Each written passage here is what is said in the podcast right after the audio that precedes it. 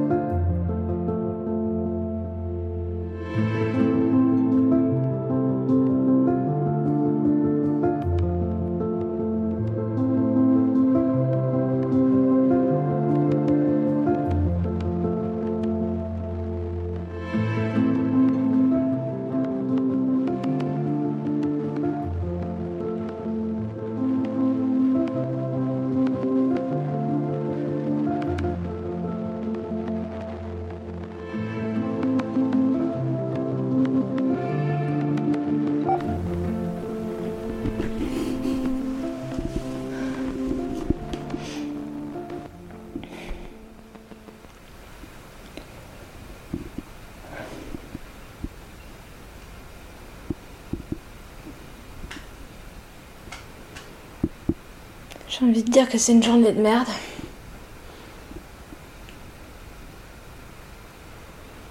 Est dimanche 26.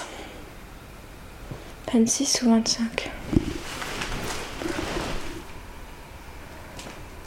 26, un jour de prix. Alors, il y a un papier devant la, devant la halle de sport qui dit que les gens sont bienvenus à se rendre au port entre 13h et 15h aujourd'hui pour être pris en photo gratuitement et que s'ils portent leurs habits traditionnels, euh, ce sera apprécié. C'est pas obligatoire, mais que ce sera apprécié. Donc je m'étais dit que j'allais sortir pour essayer de savoir ce que, ce sont ces photographes, ce qu'ils font là et qu'est-ce qu'ils vont faire de ces photos. Et du coup, sur le chemin, je me suis dit, je vais aller dire bonjour à Erling, comme euh, hier on devait se donner des nouvelles, qu'il a fait grand beau, qu'on ne l'a pas fait, qu'on n'est pas allé à Cape Topin, euh, ou se promener comme il l'avait proposé. Je me suis dit que j'allais passer lui dire bonjour. J'ai frappé à la porte et je suis entrée comme, euh, comme d'habitude. J'ai trouvé Erling sur la, dans l'entrée, assis sur, euh, sur un petit meuble contre son miroir. J'ai pas tout de suite compris. J'ai tout de suite vu qu'il y avait quelque chose qui clochait, mais j'ai pas tout de suite compris. Il était un peu dans le noir. Et en m'approchant, j'ai vu que j'ai vu qu'il avait qu'il avait de la bave plein son plein son t-shirt, qu'il était euh, qu'il avait pas l'air bien. Et je lui ai demandé s'il avait besoin d'aide et il m'a dit que non. Et il m'a dit qu'on pouvait aller à Cape Tobin et je lui ai dit que non, euh, qu'on en reparlerait demain, mais que pour l'heure il fallait qu'il se repose. Avant de venir ici, j'ai demandé à Erling s'il voulait que je lui apporte quelque chose. Il m'a dit que je pouvais lui amener du whisky. Je lui ai amené une bouteille de whisky. J'espère que c'est pas moi qui l'ai mis dans cet état.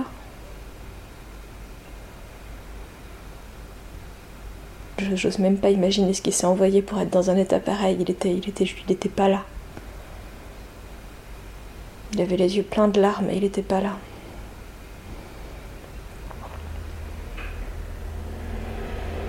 Yarling, il me fait de la peine et il me bouleverse parce que c'est c'est un de ceux qui espèrent le plus fort que le village s'en sorte, qu'il soit pas fermé, qu'il trouve des solutions.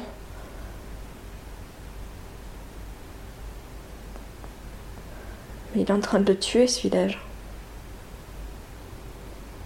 Donc je suis repartie de chez Erling et puis j'ai fait mon chemin jusqu'au port pour aller voir les photographes. Et quand je suis arrivée là devant, j'ai pas eu le courage de descendre vers eux. C'est une journée bizarre parce que en allant au port, j'ai croisé euh, une femme en quad qui s'est arrêtée. Sa belle-sœur lui avait dit que j'étais toute seule ici et puis que peut-être que ça me ferait plaisir d'avoir de la compagnie. Et, du coup, euh, elle m'a proposé de venir me chercher pour, euh, pour qu'on aille se promener. Alors c'est marrant, ça veut dire que les gens ont vu que je suis seule ici et que. et qu'ils se soucient de ça. Et c'était chou et c'est touchant et du coup c'est c'est plutôt un truc super positif ce qui vient de se passer. Mais là, tout de suite, j'arrive pas. J'arrive pas à m'enthousiasmer. Ça m'a rendu tellement triste de voir Erling comme ça. J'aurais déjà envie de repartir. C'est dur d'être ici. C'est dur d'être ici et c'est dur d'être seule ici. Et je me trouve vraiment une grosse tarte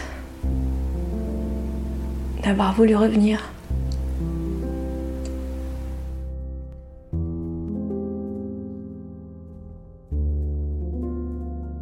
Dire que mon premier séjour avait été difficile est un euphémisme. Pour un pas en avant, j'avais à chaque fois eu l'impression de faire deux pas en arrière. Après des débuts très solitaires, où j'avais pris conscience que le film que j'imaginais faire n'existerait probablement pas, et où je ne voyais pas ce qu'il pourrait être d'autre, le dénivelé record de mon ascenseur émotionnel avait été atteint un vendredi soir. Après cinq semaines, j'avais finalement quitté la guest house et accepté l'invitation d'une famille avec qui j'avais commencé à nouer des liens. Aujourd'hui, ils vivent ailleurs, plus au sud. À ce moment-là, ils avaient de la place chez eux et m'avaient proposé une chambre. Je commençais à m'intégrer vraiment. Durant une semaine, tout s'était passé à merveille. Mais ce soir-là, le fils était rentré très alcoolisé.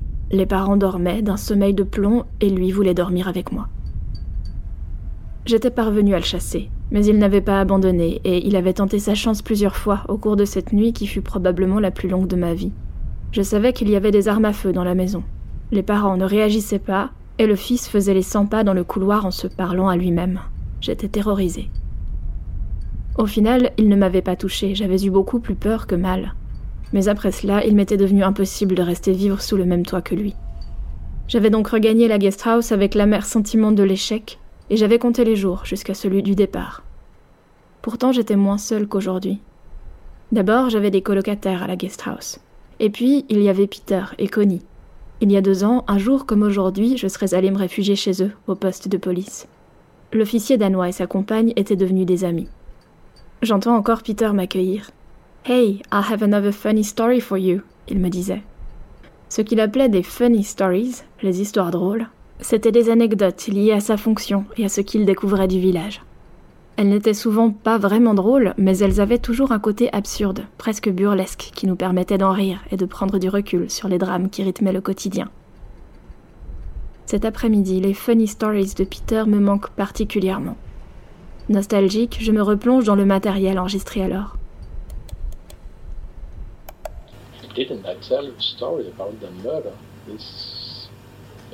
Je t'ai raconté l'anecdote à propos du meurtrier au mois d'avril Excuse-moi le terme, c'est une histoire drôle. Pas le meurtre lui-même, évidemment, mais ce meurtrier. Nous avons dû l'escorter jusqu'en prison, sur l'autre côte. Mon assistant est né et a grandi ici, donc évidemment, il connaît le meurtrier. Tout le monde connaît tout le monde. On a acheté les tickets pour lui et ce meurtrier. Ils ont ensuite dû prendre ensemble l'hélicoptère jusqu'à Constable Point puis l'avion pour l'Islande où ils ont dû attendre deux nuits en partageant un lit double dans la même chambre d'hôtel. Puis ils ont repris l'avion ensemble pour Nuuk, notre capitale, pour atteindre enfin la prison. C'est comme ça que ça fonctionne ici. Je lui demandais comment il se retrouvait là. Je disais à ma femme que je voulais la kidnapper et l'emmener sur une île déserte. Et puis cette opportunité s'est présentée, alors je l'ai fait. Ce n'est pas vraiment une île déserte, mais c'est un endroit vraiment isolé.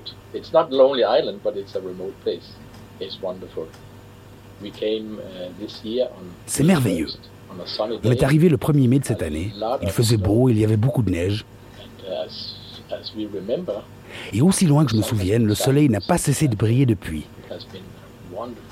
Nous avons eu un été magnifique.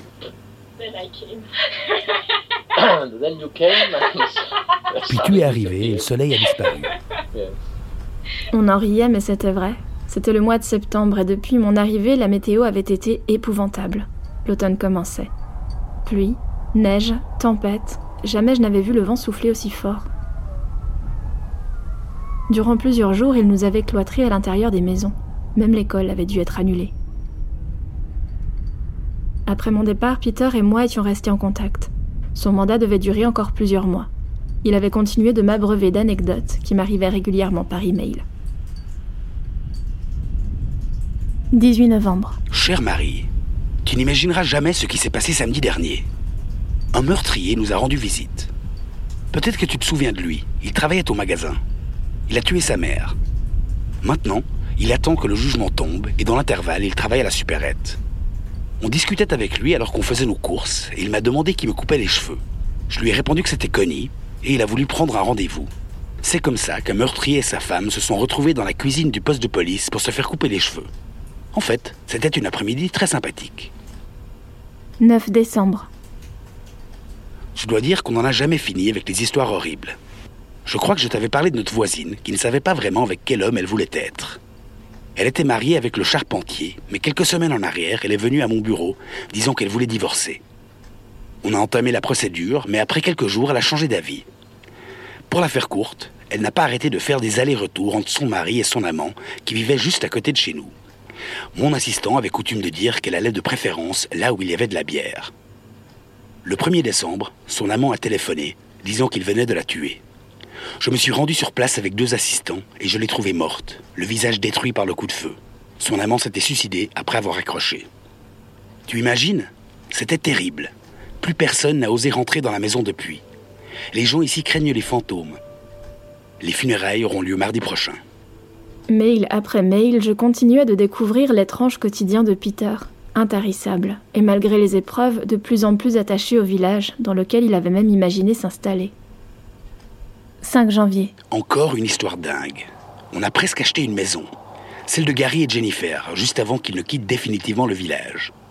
On a commencé le processus administratif. Et puis, la Cour civile nous a appris qu'en réalité, personne ne sait qui est légalement le propriétaire, combien même Gary croyait avoir acheté la maison il y a six ans. C'est une histoire très courte et la conclusion c'est que quelqu'un a vendu cette maison à Gary sans en être le propriétaire. On a abandonné. 25 février. Cette fois encore, j'ai une histoire pour toi, même si celle-ci te fera sans doute beaucoup de peine. Samedi dernier à 8 h du matin, j'ai été appelé sur le lieu d'un suicide. C'était Tina, je crois que tu la connaissais bien. Elle et son fiancé se sont rendus à une fête vendredi soir. Vers 1 heure du matin, elle a décidé de rentrer. Elle l'a embrassé pour lui dire au revoir et semblait de bonne humeur. Ils se sont mis d'accord sur le fait que lui restait faire la fête. Il est rentré chez eux un peu avant 8 heures. Il l'a découverte pendue. Elle n'a même pas laissé un mot. Rien. Comme tu le sais, elle laisse deux enfants dont le père biologique n'a jamais voulu entendre parler. Nous réalisons chaque jour un peu plus combien la vie ici peut être déprimante. Tout le monde dans ce village pleure au moins une personne partie de cette façon. Mais tu le sais bien. Il m'avait fallu plusieurs jours pour digérer la nouvelle et réussir à répondre au message de Peter. J'aimais beaucoup Tina. Nous discutions souvent. Elle m'avait confié ses projets d'avenir, de mariage, d'un petit frère qu'elle voulait donner à Lucie et Oliver, ses deux enfants. Elle en était dingue. Elle parlait d'eux sans arrêt. Elle avait une vie stable, qu'elle s'était choisie, après avoir étudié ailleurs. Son fiancé était chasseur. Elle en était tellement fière. Je tombais des nues. Mais à Itokortormit, le suicide est une issue courante. C'est un vrai fléau. Celui de Tina amenait au nombre de trois ceux commis depuis mon départ, quatre mois plus tôt. Je me rappelle des phrases lues quelques jours plus tôt sur le site du gouvernement. Encourager les individus à déménager. Les aider à réaliser qu'ils n'ont pas de perspective à Itokortormit.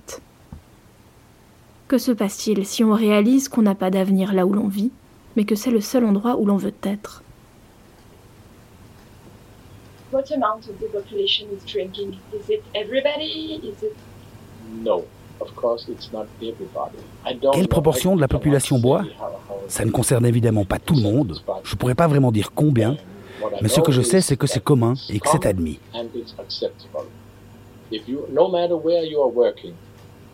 Peu importe ta profession, il est acceptable de ne pas se présenter au travail parce que tu as bu. Ils disent Oh, il n'est pas venu aujourd'hui, c'est parce qu'il a bu hier.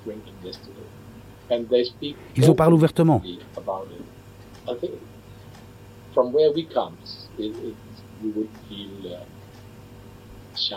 D'où on vient, on serait gêné d'en parler. Ici, on te dit Non, tu ne peux pas parler à ma mère aujourd'hui parce qu'elle est ivre. C'est comme une part de culture, c'est acceptable. Je devrais probablement aller faire un tour, essayer de troquer mes idées noires contre des pensées positives. Mais aujourd'hui, je suis plus d'humeur à me morfondre en pantoufles qu'à me mettre des coups de pied aux fesses. Pour enfoncer un peu plus le clou, je fouille dans mes affaires, et j'en ressors les documents que Peter m'avait imprimés. Juste avant mon retour en Suisse, mon ami policier et moi avions eu une discussion très sérieuse. Je me rappelle précisément de ces mots. Lorsque tu feras ton film, tu parleras du tourisme. Mais est-ce que tu raconteras ce qui se passe vraiment ici? Parce qu'il faut que quelqu'un en parle.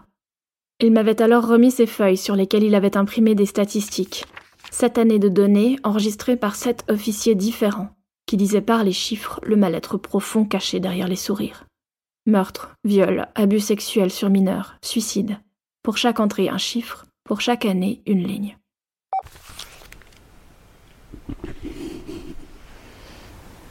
Ici, c'est le village où le taux de suicide est le plus élevé au Groenland, qu'un des pays du monde où le taux de suicide est le plus élevé. Il y en a plus qu'un par année, en moyenne. Entre 2010 et 2017, il n'y a qu'en 2013 qu'il n'y a pas eu de suicide. Toutes les autres années, il y en a eu au moins un, parfois jusqu'à quatre. À l'heure où ces, statistiques-là, elles ont été imprimées, il y avait 375 habitants à Itokortormit. Il y a des meurtres aussi, assez régulièrement. Il y en a eu un en 2013, il y en a eu un en 2015, il y en a eu deux en 2017. La violence domestique, l'année la plus basse, c'était 2017, où en octobre il n'y avait que 27 cas qui avaient été rapportés au poste de police. En 2013, par exemple, il y en a eu 127. En fait, ce qu'il y, a derrière les statistiques, pour moi, c'est comme si ça voulait dire qu'il y a une potentialité chez chacun de devenir un meurtrier, de devenir un violeur ou de mettre fin à ses jours. Euh, quand on se balade dans ce village et quand on vit dans ce village, c'est pas c'est pas comme si on avait l'impression d'évoluer au milieu de cas sociaux euh, ou d'alcooliques. En fait, l'alcool, ça reste un comportement du week-end. La plupart de ceux qui boivent boivent pas la semaine. Ils commencent à boire le vendredi et ils finissent le dimanche matin. Et puis le lundi, ils reprennent une vie plus ou moins normale. La semaine, on ne se rend pas compte de ce qui est latent. On ne peut pas s'en rendre compte. Et tout d'un coup, ça explose. Comme, comme pour Tina, qui tout d'un coup, un vendredi soir, s'est pendue. En rentrant d'une soirée. Parce que, il faut dire quand même que, tout, que derrière les statistiques, dans 90% des cas, il y a l'alcool qui est en cause. Et donc, c'est comme si j'avais découvert que ce potentiel-là, il existait aussi chez Erling. Et du coup, ça m'a fait peur. Ça m'a fait peur pour lui, d'abord. Parce que je l'ai trouvé malheureux. Il joue au gros dur, à... on sent qu'il est fêlé, qu'il est plein de, qu'il est plein de, plein de cassures, qu'il est, et qu'il est fragile. Et du coup, il m'a fait peur.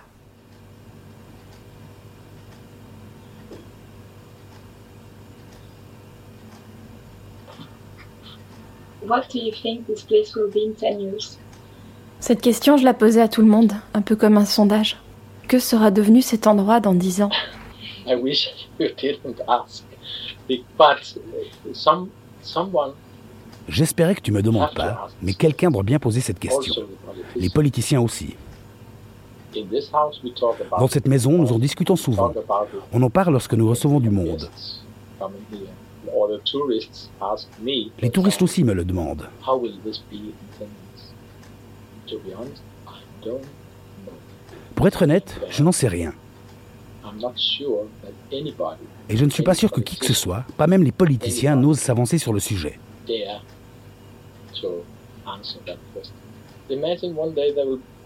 Imagine un jour un bateau pourrait arriver avec les vivres au mois d'octobre et dire Ok, nous sommes le tout dernier bateau, il n'en viendra plus désormais. Qui repart avec nous? Pour dire les choses d'une autre manière, beaucoup ici partent de s'en aller parce qu'ils voient bien l'absence d'opportunités.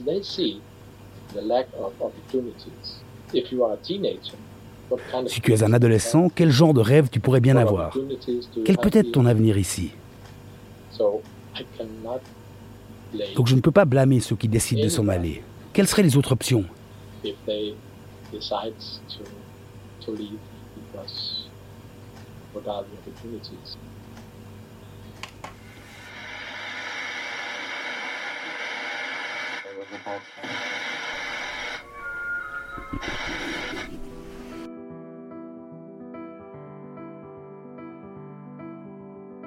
Ok, alors je viens de passer l'après-midi à broyer du noir. J'ai regardé les vols retour pour savoir si je pouvais avancer mon vol.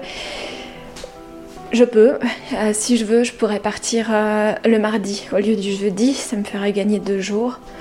Euh, pas plus tôt que ça, par contre, parce que d'une parce que d'une, il n'y a pas de vol et de deux, ce serait ce serait quand même un peu prématuré. Et donc là, je suis en train de m'auto-motiver pour aller voir Ruth qui m'a invité ce soir à passer. J'ai reçu un message Facebook. Alors je vais le lire.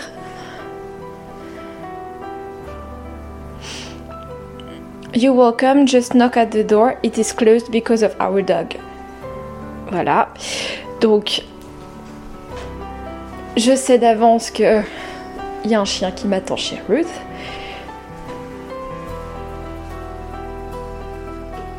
Mais il faut que je bouge. Moi j'ai peur, je suis pas du tout dans un bon mood, mais il faut que ça, ça change si je veux pouvoir avancer, donc il faut que je me bouge. Et je déciderai en revenant de chez Ruth si je change mon vol retour ou pas. J'espère que ça me donnera le coup de, le coup de punch qu'il faut pour, euh, pour continuer à avancer.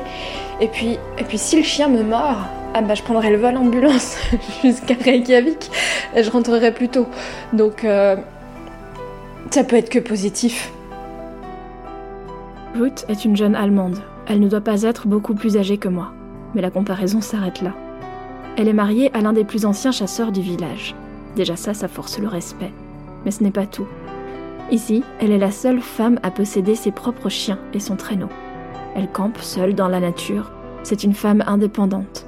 Une femme qui vient de mon monde et qui a volé le cœur de l'un des hommes les plus respectés de cette communauté. Il doit en falloir du courage et de la force pour choisir de vivre cette vie alors qu'on en est étrangère. Lors de mon précédent séjour, je n'avais pas eu la chance de la rencontrer personnellement, mais j'avais beaucoup entendu parler d'elle. Je me réjouis de faire sa connaissance. Mais cette fin d'après-midi s'avance au ralenti, et je tourne en rond entre mes quatre murs.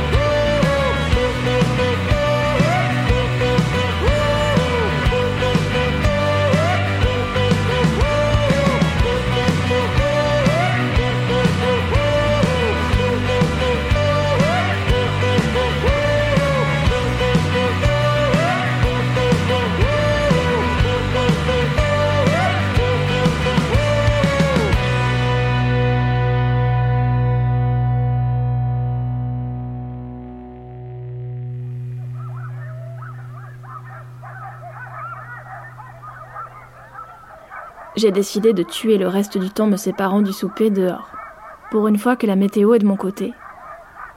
J'ai désormais pris l'habitude d'aller m'asseoir à l'héliport aussitôt que la brume se lève. À défaut de pouvoir observer la vie depuis un tabouret de bar, ce promontoire me permet au moins de mettre un peu de distance dans ma tête avec tout ce qui me pèse ici. Sur le chemin, j'ai croisé Mitty. Elle m'a annoncé que je pouvais réintégrer la guest house principale dès demain. Mon séjour dans ma petite maison individuelle s'est prolongé plus longtemps que prévu et je suis contente qu'il se termine. Être entourée d'un peu plus de monde me fera du bien. J'ai avec moi mon enveloppe de questions, J'en ouvre une pour me tenir compagnie. Cette communauté, dans sa diversité, est-ce qu'elle imagine ce qu'il y a de l'autre côté de la glace, un autre monde, notre monde Oui. Non, elle l'imagine pas, elle le sait. Elle le sait parce qu'elle y est confrontée de manière régulière. En fait, quand ils ont un problème de santé ici, ils sont hospitalisés soit à Nuuk, dans la capitale, soit le plus souvent quand c'est grave à Reykjavik en Islande ou au Danemark. Donc, ils font pas que l'imaginer, ils voyagent dans ce monde de l'autre côté de la glace. Ils y voyagent physiquement, ils y voyagent par la télévision, par les réseaux sociaux. Et en fait, c'est marrant parce que on a tendance à parler de cet endroit, cet endroit et de beaucoup d'autres dans ce genre-là, mais de celui-ci particulièrement, comme de l'un des endroits les plus reculés du monde, les plus isolés du monde. Et on a tendance à oublier, lorsqu'on parle de l'isolement de ces gens-là, qu'à la base, s'ils sont ici, c'est parce que le monde avait besoin d'eux ici. C'est pas un endroit où ils ont choisi de s'installer. C'est un endroit qu'on a construit pour eux et dans lequel on les a casés. Donc, depuis le début de l'existence de ce village, sa vie, elle est dictée par le reste du monde, par l'autre monde. Et encore aujourd'hui, c'est le cas. C'est pas eux qui décident de ce qu'ils vont manger. Le contenu du bateau qui va remplir le seul magasin du village, il est défini au Danemark ou à Nuuk. C'est pas eux qui décident combien ils vont chasser. Les quotas, ils sont définis ailleurs. C'est pas eux qui décident non plus de ce qu'ils vont pouvoir exporter ou importer. Donc en fait, ils sont beaucoup plus liés au monde que ce qu'on imagine. Et si le village il risque de disparaître aujourd'hui, c'est aussi à cause de l'autre monde, à cause de ce qu'il y a de l'autre côté de la glace.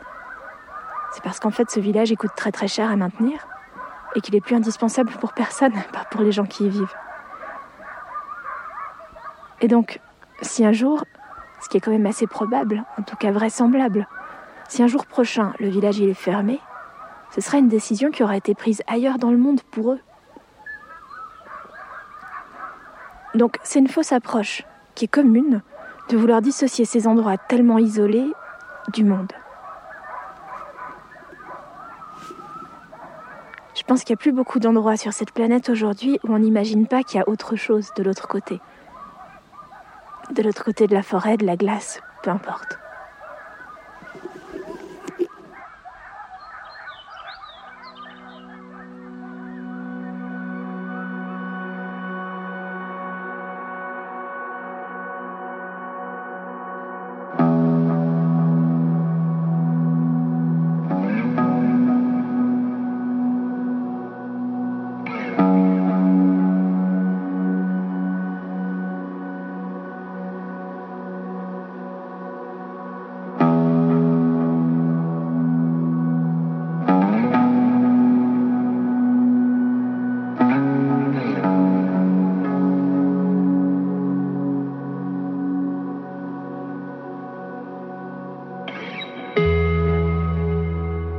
Dernier bateau, un podcast reportage. Écrit, monté et réalisé par moi-même, Marie Geyser. Accompagné par Laure Gabu. Mixé et spatialisé par Note Record. Sur la base d'enregistrements captés entre 2017 et 2019. Avec la voix de Joseph Barnes, Peter. Des questions d'Annelle Morph, Thierry Clémence et Peter Huntel. Compositions originales de Cédric Liardet. Musique additionnelle Caleb Etheridge, Sounds Like Sander et le groupe groenlandais Nanook. Avec le soutien de la FSRC et de Suisse Perform, de la Fondation Michalski et de la ville de Neuchâtel.